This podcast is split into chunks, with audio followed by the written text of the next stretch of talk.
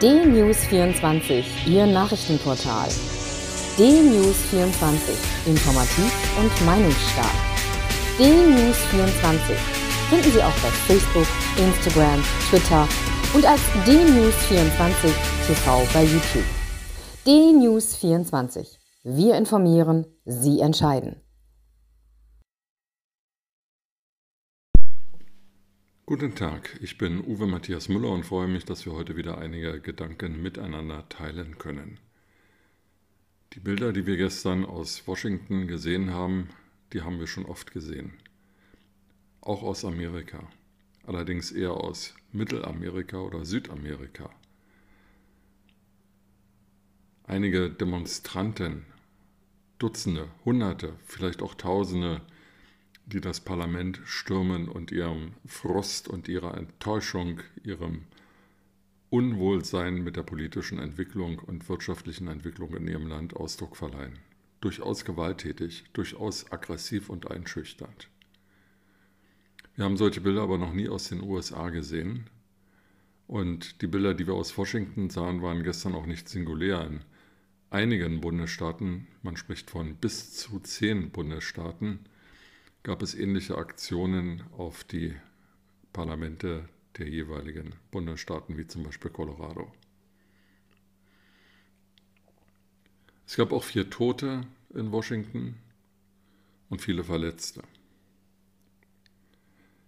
Am Ende des Tages wird dieses Ereignis, das sich gestern abspielte, historisch eingehen und in einer Linie zu sehen sein mit dem 7. Dezember 1941 Pearl Harbor oder dem 11. September 2001 in New York. Der Anschlag auf die Demokratie, wie er von einigen Politikern, so dem President-elect Joe Biden und Senatoren genannt wurde, ist das eigentliche Ereignis. Vorher war Donald Trump mit allen Insignien des amtierenden Präsidenten ausgestattet, auf eine Bühne gestiegen, aufgebaut vor dem Weißen Haus und hatte dort in einer mehr als einstündigen Rede immer wiederholt, was er schon seit Anfang November 2020 sagte, nämlich dass die Wahlen, die damals stattfanden und die als Präsidentschaftswahlen bezeichnet werden, aber es wurde ja auch das Repräsentantenhaus neu gewählt und ein Drittel der Senatoren gefaked waren, dass die Medien Volksfeinde seien und äh, dass Hunderttausende von Stimmen, die eigentlich für ihn hätten zählen müssen, verschwunden seien. Und er forderte in seiner Rede mehrmals dazu auf, gemeinsam mit ihm die Pennsylvania Avenue entlang zu gehen zum Kapitol und dort den schwachen republikanischen Abgeordneten und Senatoren Feuer unter dem Hintern zu machen, damit sie nicht Joe Biden als gewählten Präsidenten bestätigen würden. Donald Trump ist nicht die Pennsylvania Avenue entlang gelaufen. Er ist die Straße nicht mal gefahren, sondern er kehrte zurück ins Weiße Haus. Aber offensichtlich sind Teile derer, die ihm zuhörten, zum Kapitol gelaufen. Meldungen, dass alle, die dort vor dem Parlamentsgebäude in Washington demonstrierten, aus dieser Demonstrationsmenge, die Donald Trump zuhörten, stammten, sind nicht wahr, denn schon während seiner Rede hatte sich ein aggressiver Mob vor dem Kapitol versammelt. Es gab übrigens keine Gegendemonstration von Anhängern von Joe Biden.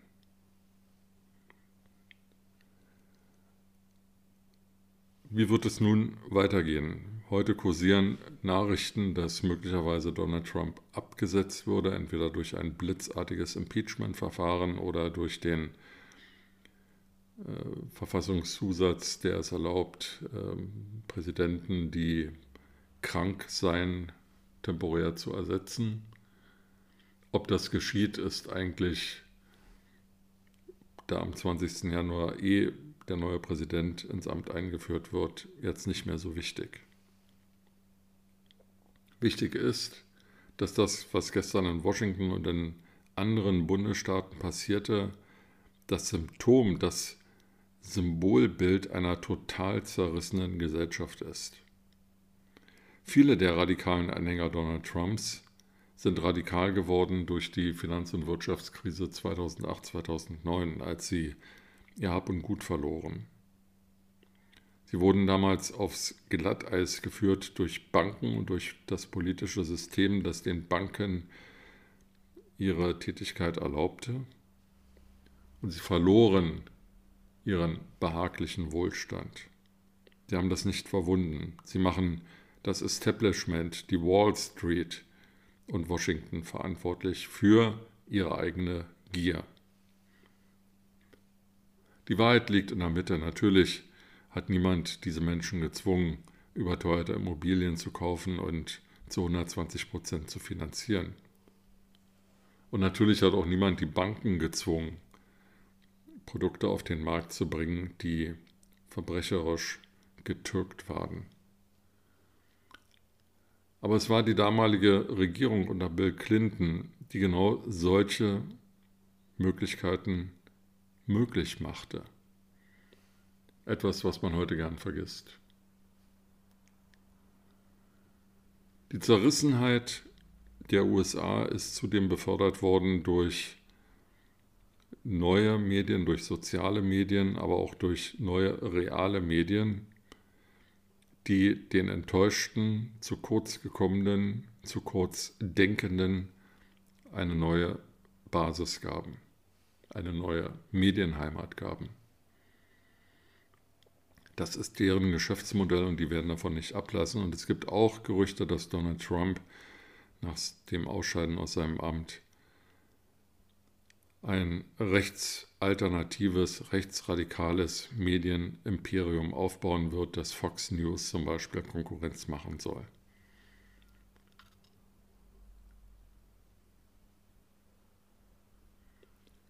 Untergegangen ist unter diesen Meldungen, dass die Nachwahl in Georgia zwei demokratische Senatoren in den Senat spülte. Damit hat Joe Biden etwas, was wenigen Präsidenten vergönnt ist, nämlich eine Mehrheit im Repräsentantenhaus, eine komfortable Mehrheit und eine Mehrheit im Senat. Er kann somit sehr leicht Gesetze und politische Vorhaben durchsetzen. Das wird Begehrlichkeiten wecken. Das kam auch schon in den letzten Stunden in verschiedenen Meldungen heraus, gerade bei eher linken Demokraten. Und das wird die Kluft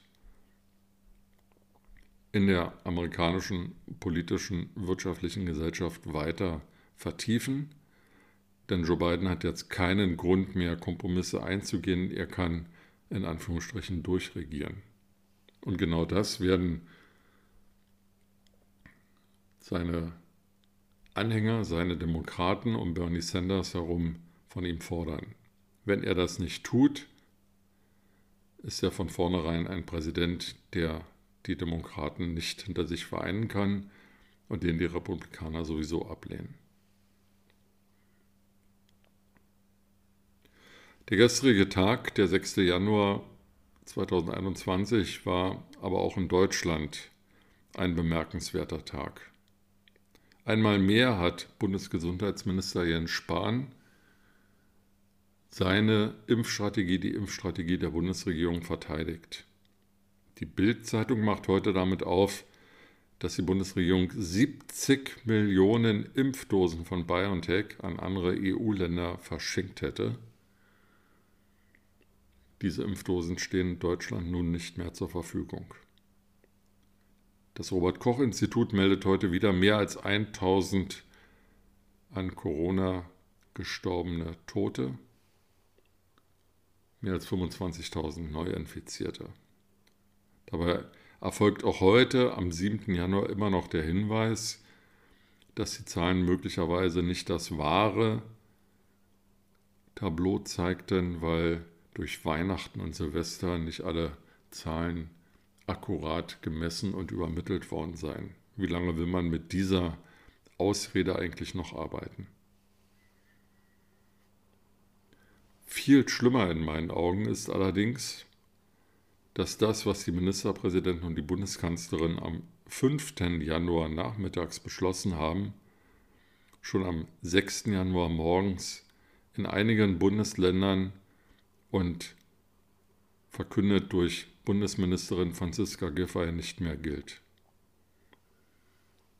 Während die Bundeskanzlerin, der regierende Bürgermeister von Berlin Michael Müller und der Ministerpräsident des Freistaates Bayern Markus Söder noch verkündeten, dass die Schulen geschlossen blieben, dass man zwar die Not der Schüler und Eltern erkenne, aber es keinen anderen Weg gebe, als auch hier die Kontakte einzuschränken, halten einige Bundesländer wie Nordrhein-Westfalen mit dem CDU-Ministerpräsidenten Armin Laschet oder Baden-Württemberg mit dem grünen Ministerpräsidenten Winfried Kretschmann daran fest, die Schulen so schnell wie möglich noch im Januar zu öffnen. Bodo Ramelow, der Ministerpräsident von Thüringen, hatte noch am Morgen des 5. Januars im Deutschlandfunk ein bemerkenswertes Interview gegeben, in dem er eigene Fehler, eigene Fehleinschätzungen zugab und darauf drängte, dass eine sogenannte Lockdown-Leine definiert würde, also die Einschränkung der Bewegungsfreiheit nach Kilometern beschlossen werden solle. Am 6. Januar sagte er, das käme für Thüringen nicht in Frage. Es drängt sich der Eindruck auf, dass es sich hier nicht um Ministerpräsidenten, sondern um Ministerpräsidentendarsteller handelt um Ministerpräsidenten Zwerge, die sich schon wenige Stunden nach ihren Beschlüssen nicht mehr an das halten wollen oder erinnern können, was sie zugesagt haben. Dabei sind doch alle Lockdown-Maßnahmen, die die Bundesregierung und die Ministerpräsidenten beschließen, eh auf den guten Willen der Bürger angewiesen, weil sie polizeilich und ordnungsstaatlich gar nicht durchzusetzen sind. Das heißt, wenn die Bürger nicht begreifen, verstehen, akzeptieren, nachvollziehen, was zu tun ist, dann geschieht es auch nicht. Wenn aber Beschlüsse gefasst werden, die wenige Stunden später schon wieder aufgehoben, aufgeweicht werden, dann fällt selbst dem wohlmeinendsten Bürger es schwer, noch zu erkennen, was er tun sollte oder was er nicht tun sollte. Und gleichzeitig veröffentlicht das Robert Koch Institut täglich neue Horrorzahlen. Wie viele Menschen müssen eigentlich noch sterben, bevor die Bundesregierung und die Länderregierungen endlich begreifen, dass sie klar entscheiden und klar kommunizieren müssen? Es handelt sich hier nicht mehr um ein Staatsversagen oder um ein Regierungsversagen, es handelt sich hier um Amtseitsbruch denn alle Bundesminister und Länderminister und Ministerpräsidenten haben geschworen, Schaden von ihrem Volk abzuwenden. Sie können reden, solange sie wollen, sie können reden, so viel sie wollen. Wenn sie nicht endlich wirksame Mittel im Kampf gegen die Coronavirus-Pandemie entwickeln, kommunizieren und durchsetzen, dann wird sich ihr politisches Schicksal an den Wahlurnen in diesem Superwahljahr 2021 entscheiden. Mit diesen Gedanken in den Tag wünsche ich Ihnen eine gute Zeit und freue mich, wenn wir uns bald wieder hören.